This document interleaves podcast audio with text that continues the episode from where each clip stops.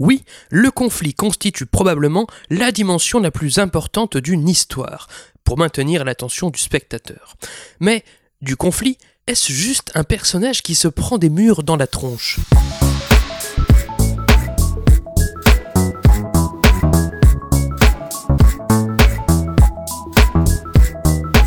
Salut et bienvenue dans ce 36e numéro de Commencer raconter, le podcast qui déconstruit les scénarios un dimanche sur deux. Aujourd'hui, éprenons-nous d'un système d'exploitation avec la romance de science-fiction américaine Her, écrite et réalisée par Spike Jones, sortie en mars 2014 au cinéma. Nous profiterons de la relation dystopique et étrange entre les deux protagonistes pour questionner finalement ce qui compose un conflit fort dans une histoire. Los Angeles dans un futur proche. Théodore, un homme sensible et tourmenté, est inconsolable suite à une rupture difficile. Il fait alors l'acquisition d'un programme informatique ultra moderne capable de s'adapter à la personnalité de chaque utilisateur. En lançant le système, il fait alors la connaissance de Samantha, une voix intelligente, intuitive et étonnamment drôle. Les besoins et les désirs de Samantha grandissent et évoluent, tout comme ceux de Théodore, et peu à peu, il tombe amoureux. Extrait de la bande-annonce. So what was it like being married? There's something that feels so good about sharing your life with somebody. How do you share your life with somebody? The woman that I've been seeing, Samantha, she's an operating system. You're dating Anois? What is that like? I feel really close to her. Like when I talk to her, I feel like she's with me. Learn everything about everything. I want to discover myself. I want that for you too. Keep going. Keep going. Si vous n'êtes pas vous-même une intelligence artificielle omnisciente, attention, spoiler. Enfin, abordons enfin cette notion que la plupart des dramaturges s'accordent à mettre au centre, le conflit. Si quelqu'un vous demande qu'est-ce qui est le plus important dans un scénario, sans doute répondrez-vous, et à juste titre, le conflit. Si les personnages restent tranquilles pendant 90 minutes, bon sang que vous les sentirez passer. Ainsi, la plupart des manuels de scénario incitent les auteurs à ne faire preuve d'aucune pitié pour leurs protagonistes. Sans doute avez-vous déjà vu passer les fameuses 22 règles pour raconter une histoire selon les studios Pixar, rapportées il y a quelques années par une ancienne employée nommée Emma Coates. L'une de ces règles dit Jetez au personnage ce avec quoi il n'est pas confortable. Alors comme ça, Bilbo, le hobbit, aime rester tranquillement chez lui. Envoyez-le dans une aventure périlleuse loin de son village. Alors comme ça, Mad Max est un solitaire endurci. Contraignez-le à collaborer avec Furiosa. Alors comme ça, le roi George VI est bègue. Dommage, il va devoir s'adresser à son peuple. Oui, je sais, cet exemple-là vient de la réalité, et quand bien même, il se prête parfaitement à l'adage de Pixar. Après, l'inconfort ne doit pas forcément être spécifique au protagoniste. Personne ne serait très serein s'il était poursuivi par un gros camion comme dans Duel, s'il devait lire à voix haute tous ses messages reçus comme dans Le Jeu, s'il était harcelé et menacé comme dans Jusqu'à la garde, ou s'il se voyait contraint, à seulement 24 ans, d'élever sa nièce comme dans Amanda. Pour Her, c'est la même chose. L'idée de nouer une relation forte et intime avec une intelligence artificielle mettrait n'importe qui mal à l'aise. L'inconfort subi par le personnage peut aussi bien donc être particulier qu'universel finalement. Mais une chose est claire, il ne doit pas laisser indifférent. Plus que cela, ajoute là aussi la plupart des théoriciens et des théoriciennes, le conflit doit être difficile à résoudre. Doit-on abandonner une relation virtuelle qui nous met socialement très mal à l'aise, alors que, sur le plan intime, elle nous apaise profondément? N'est-ce qu'une fuite, un refuge, ou s'enrichit-on vraiment de cette aventure? Doit-on du coup l'assumer? Enfin, la société le permet-elle seulement? Comme vous pouvez le voir, par difficile à résoudre, je n'entends pas que le conflit doit être géant, monumental. Il ne s'agit pas de cogner le protagoniste deux fois plus fort et de le blesser deux fois plus profondément. Il n'est pas question de surenchère. Non, il est question de dilemme, de compromis, de trouver un équilibre fragile, de le garder ou de le restaurer. Bref, si le conflit doit être simple à comprendre pour le spectateur, il ne doit pas idéalement être simple à résoudre, rapporte Benjamin Dupas de son mentor Frédéric Krivine dans un numéro de secret de scénariste. Donc voilà une bonne base. Le protagoniste doit être confronté à un problème aussi inconfortable que difficile à résoudre. Mais ce n'est bien sûr pas tout.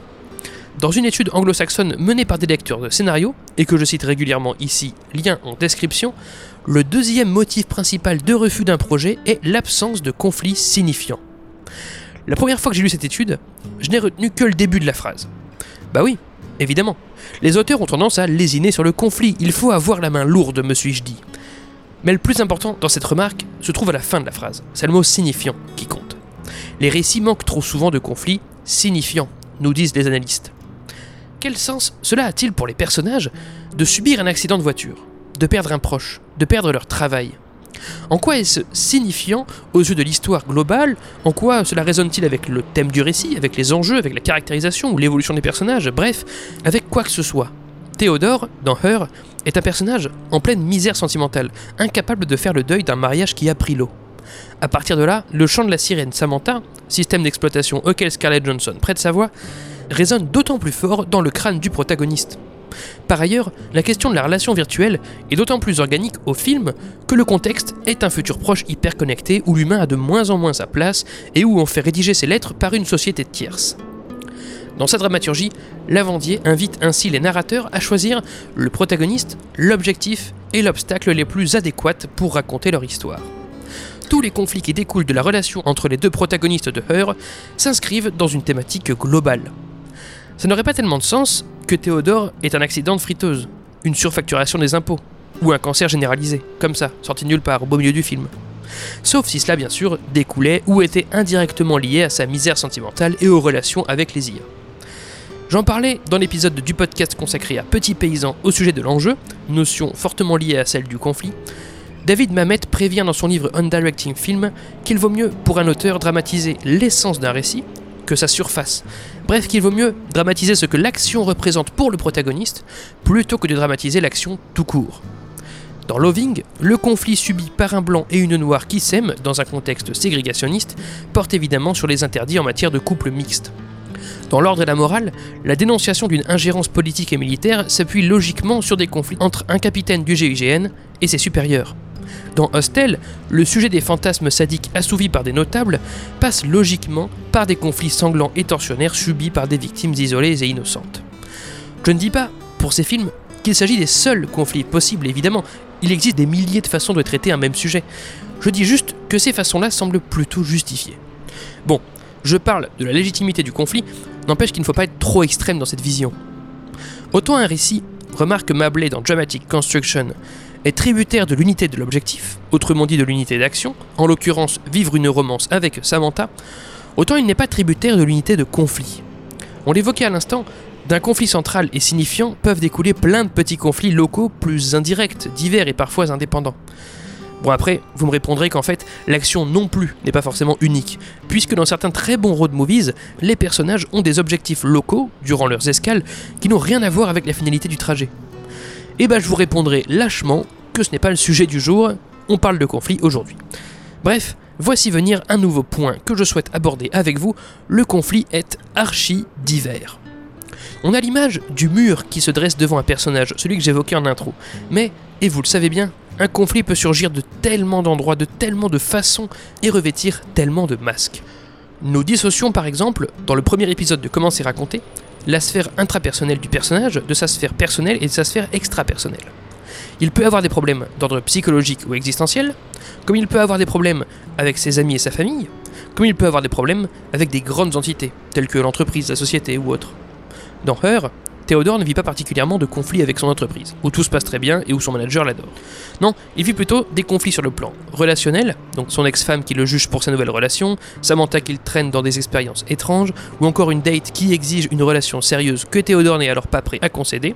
Par ailleurs, le film met en scène du conflit interne, puisque Samantha est perturbée par son absence d'existence physique et organique, et que Théodore doute dans sa capacité à vivre une histoire d'amour avec un système d'exploitation. Ensuite, le conflit peut tomber sur les personnages, comme dans les mélodrames, ou peut seulement se dresser devant lui, comme dans les tragédies. Quand Théodore, au début du film, appelle une inconnue pour s'exciter mutuellement par téléphone, il est soudainement interrompu dans son plaisir lorsque son interlocutrice lui assène ses fantasmes morbides, à savoir être étranglé par un chat mort, ambiance. Bon bah là, on a affaire à un obstacle qui se dresse sur son chemin. Théodore est actif, il veut passer un bon moment, mais cet épisode glauque coupe court à son excitation. En revanche, quand Théodore craint que Samantha n'ait complètement disparu suite à un bug, là, c'est un conflit passif, il n'a rien demandé et ça lui tombe dessus. Deux mécaniques différentes. Un conflit naît également, souvent, d'une opposition entre le but du personnage, qu'il soit conscient ou inconscient, et son besoin interne. Nous avons déjà amplement traité ces deux notions. Par exemple, dans Her, vivre une romance avec Samantha, but inconscient du personnage, s'oppose avec son besoin de plénitude sentimentale, puisque, rappelons-le, il ne s'est toujours pas remis de sa rupture. Ne peut pas vivre une relation amoureuse sereine avec un être artificiel et qui plus est dans cette période de détresse émotionnelle. C'est trop de questions, trop d'inconfort, trop de contraintes pour Théodore que de s'imaginer à long terme avec Samantha. Quand intrigue et histoire s'opposent, le personnage vit une forme de conflit avec lui-même, doit choisir entre ce qu'il désire et ce dont il a vraiment besoin. Enfin, un conflit peut naître entre personnages ou entre un personnage et le contexte environnant. Il peut être physique ou verbal, explicite ou implicite, sur la forme ou sur le fond. Il peut s'avérer physiologique, sociologique, philosophique, économique, bref, un conflit n'est pas forcément un mur qui se dresse devant le personnage, tout peut être conflit, il est potentiellement partout, riche, divers et varié. Je récapitule, un conflit doit idéalement mettre un personnage dans l'inconfort, être difficile à résoudre, être signifiant dans ses fondements, et pour cela peut s'appuyer sur les nombreuses dimensions qui composent un récit. Passons maintenant à l'observation locale d'un conflit. Comment peut-il s'orchestrer à l'échelle d'une simple scène? Je distinguerai alors trois temps forts, l'avant-conflit, le conflit à proprement parler, et l'après-conflit.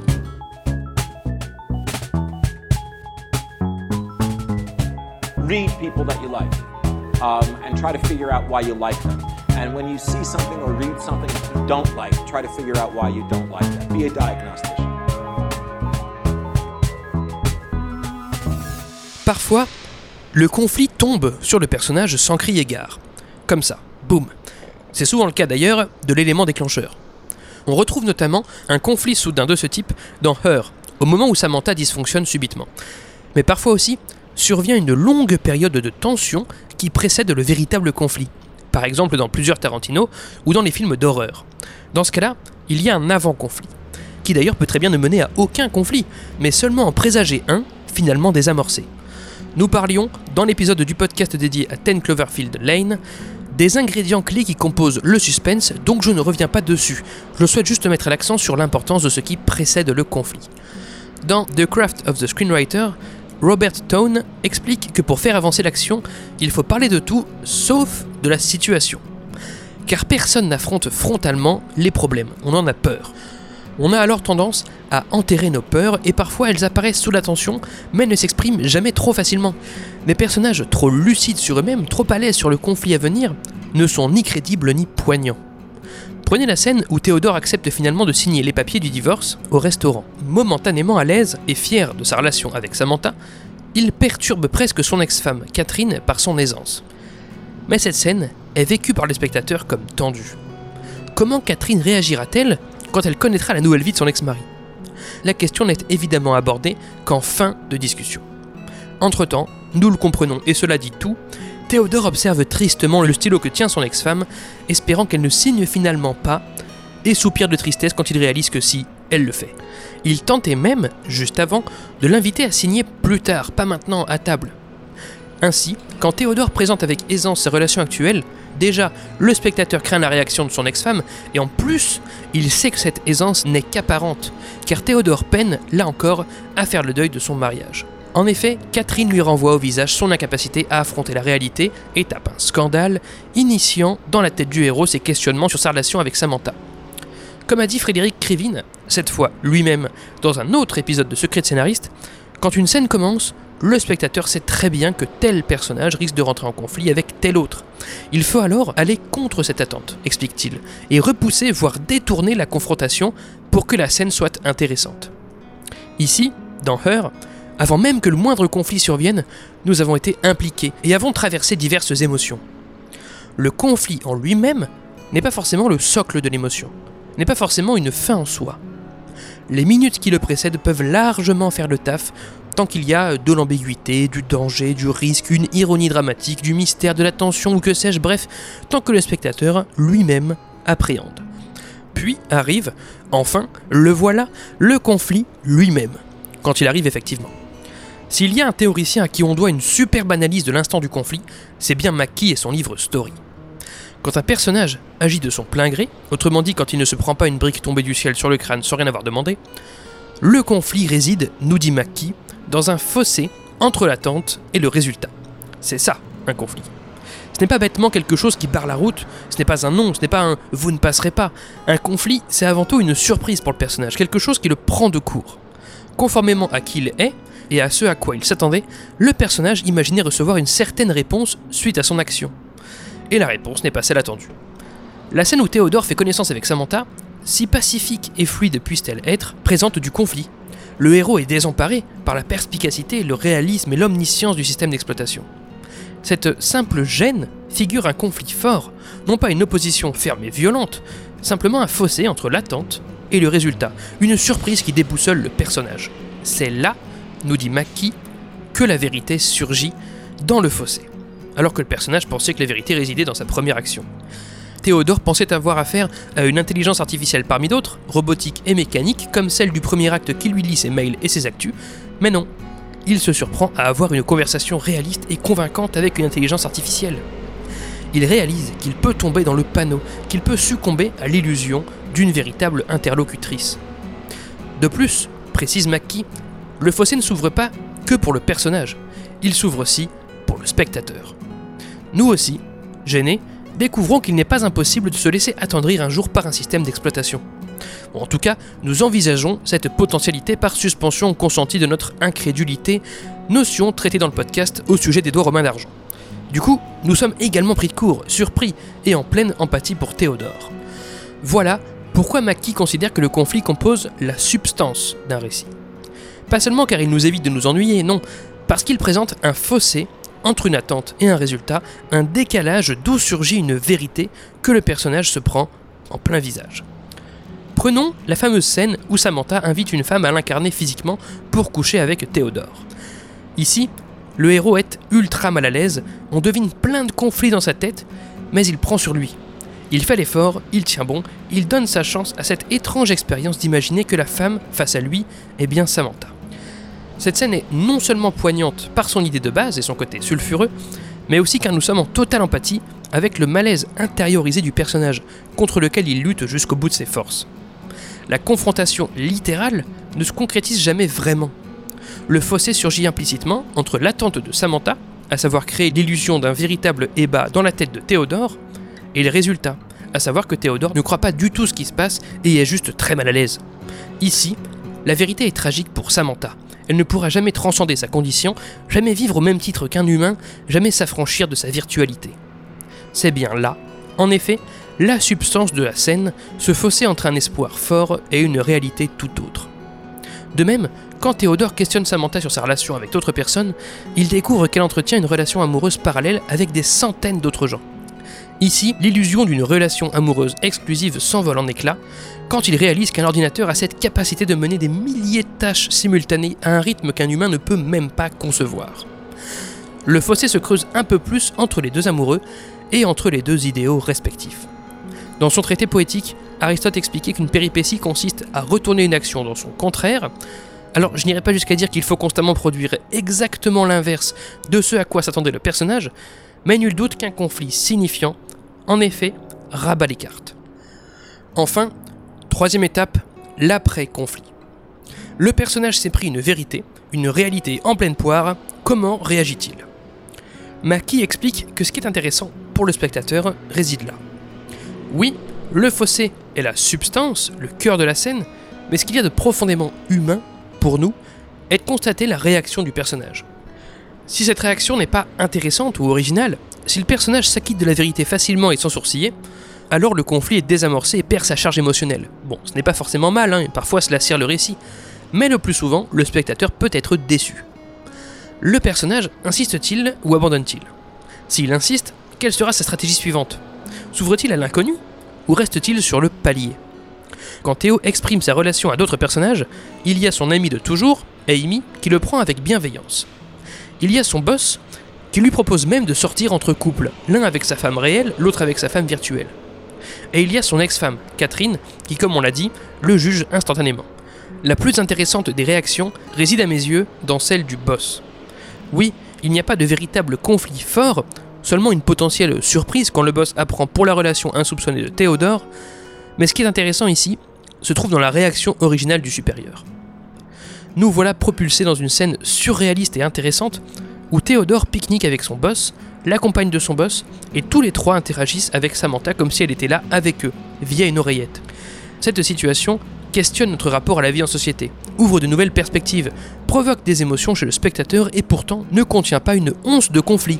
Elle est seulement le fruit d'une réaction triviale d'un personnage, une simple invitation, mais ô combien originale. La réaction du personnage face au conflit peut aussi, nous dit McKee, le contraindre à affronter un choix qu'il repoussait à la base.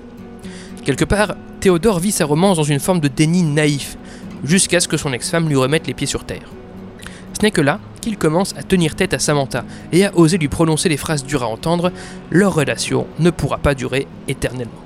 Par ailleurs, les fossés entre l'attente et les résultats peuvent se succéder et s'entraîner les uns les autres. Il s'agit d'une technique d'écriture notamment plébiscitée par John Vorhaus dans The Comic Toolbox. La solution d'un problème génère un autre problème, dont la solution génère un autre problème, etc. Je n'ai pas trouvé de tels exemples dans Her, qui poursuit plutôt un même sillon narratif, mais prenez par exemple Parasite je ne spoil pas. Les personnages se mettent dans une situation délicate qui provoque d'autres situations délicates qui en provoquent d'autres encore par effet de domino, et ainsi le conflit initial, celui de la précarité, les mène à faire des choix toujours plus originaux et inattendus avec une ribambelle de conflits qui en découlent. Enfin, si le conflit n'entraîne pas d'autres conflits différents, il peut aussi donner lieu à des complications. Ici, nous avons affaire à un même problème, mais qui s'intensifie progressivement et piège de plus en plus le personnage dans le fossé. Quelque part, à chaque fois que le protagoniste de Her succombe un peu plus à ses sentiments pour Samantha, un fossé se creuse entre lui et le monde qui l'entoure. En même temps, on le voit déambuler, enfin heureux et épanoui au milieu des gens, dans la rue, à la plage et dans les lieux publics, et à la fois, on devine un décalage, un déni de sa situation, une sorte de désocialisation fatale. En plus, cette fois, le fossé, c'est le spectateur qui le vit. C'est nous qui constatons un écart entre l'attente d'une relation épanouissante et la réalité d'un accroissement de la solitude, quand bien même Théodore, lui, ne se prend cette réalité à la tronche qu'une fois entre quatre yeux face à son ex-femme. Tout ceci est le fruit d'une complication perpétuelle engendrée par un enfoncement dans un premier choix qui se concrétise encore et encore, celui de vivre une romance avec une intelligence artificielle. Voilà pour les trois temps forts du conflit. Vous l'aurez compris, le spectateur peut vivre de fortes émotions avant et après un conflit, tandis que le conflit en lui-même peut être extrêmement bref, doux et trivial. L'appréhension en amont et la réaction en aval comptent au moins autant que le fossé entre l'attente et le résultat. Ils produisent le sens, mettent le personnage en mouvement, le révèlent, le font évoluer et occupent parfois bien plus de temps dans l'histoire. Du coup, dernier point avant de conclure, faut-il du conflit partout dans une histoire? Comment doit-on l'organiser? Certains théoriciens, tel Sidfield dans son livre Screenplay, sont de cet avis. Pour lui, une scène égale un conflit. Point. Là encore, comme la plupart des théories extrêmes, je ne suis pas d'accord. Her regorge de scènes sans aucun conflit. Pas seulement dans la première partie de l'acte 2, réputé temple du fun and games comme le qualifie Black Snyder dans Save the Cat, non, tout le film présente des scènes absolument paisibles, à commencer par celle du pique-nique dont je parlais à l'instant, qui pourtant reste franchement intéressante. Disons qu'il y a un dosage à assurer. Un film sans aucun conflit peut ennuyer, mais franchement, un film saturé de conflits peut fatiguer émotionnellement. Le spectateur doit recharger ses batteries, doit prendre le temps de digérer un conflit, de le comprendre, de se questionner, de se forger son avis sur une situation.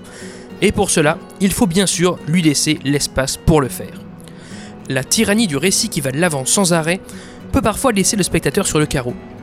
A l'inverse, un personnage peut régulièrement échouer face au conflit, car là encore, sa réaction, son évolution, son apprentissage compte bien plus que l'atteinte du but ou de l'objectif. S'ajoute alors la question de la progression du conflit. Eh bien, nous en parlions dans l'épisode du podcast consacré à Gravity, en citant les propos de Layo Segri dans The Art of Dramatic Writing. Le conflit peut être statique, chaotique, progressif ou annoncé. Du coup, je ne développerai pas cela à nouveau, mais gardons juste en tête que marteler un même conflit peut s'avérer lassant, que le rendre chaotique ou sautillant peut essouffler à terme, tandis que de le faire progresser ou de l'amorcer en amont contribue à rythmer le récit. Pas besoin d'en mettre des caisses, il suffit d'enfoncer le personnage de plus en plus dans un piège, à l'instar de la romance qui figure dans Her. Pour conclure cette analyse, non, le conflit ne doit pas être une fin en soi, ne doit pas être un moyen de rassurer le scénariste comme on se rassure face à un mauvais plat en le saturant de sel. Le conflit doit avoir du sens, il s'adresse à un inconfort, doit être aussi simple à comprendre que complexe à résoudre, le conflit peut infuser toutes les dimensions d'un récit, mais il ne faut pas ménager ni ce qui le précède, ni ce qui le suit, et laisser place à des plages de répit. Enfin, le conflit n'est pas forcément coup de poing, mais peut parfois être juste un bref et doux déséquilibre. Fondu au noir pour ce 46e numéro de Comment c'est raconté. Merci pour votre écoute, j'espère qu'il vous a intéressé. Retrouvez toutes les sources de cet épisode et tous les liens du podcast dans la description et sur ccrpodcast.fr, dont Facebook, Insta, SoundCloud, Spotify, tout ça, mais encore et surtout Apple Podcast. Pour ce dernier, je vous invite à laisser 5 étoiles et un commentaire, c'est très important pour le référencement du podcast. Podcast dont l'habillage musical était signé Rémi Le Sueur, je le rappelle, Alexa Tetra Conta remercie. N'oubliez pas qu'une retranscription de chaque numéro de Comment c'est raconté est disponible sur Medium pour lire les analyses à tête reposée. Je m'appelle Baptiste Rambaud, disponible sur Twitter pour répondre à vos questions, à vos réactions, et vous donne donc rendez-vous dans deux semaines pour la 47e séance. Ciao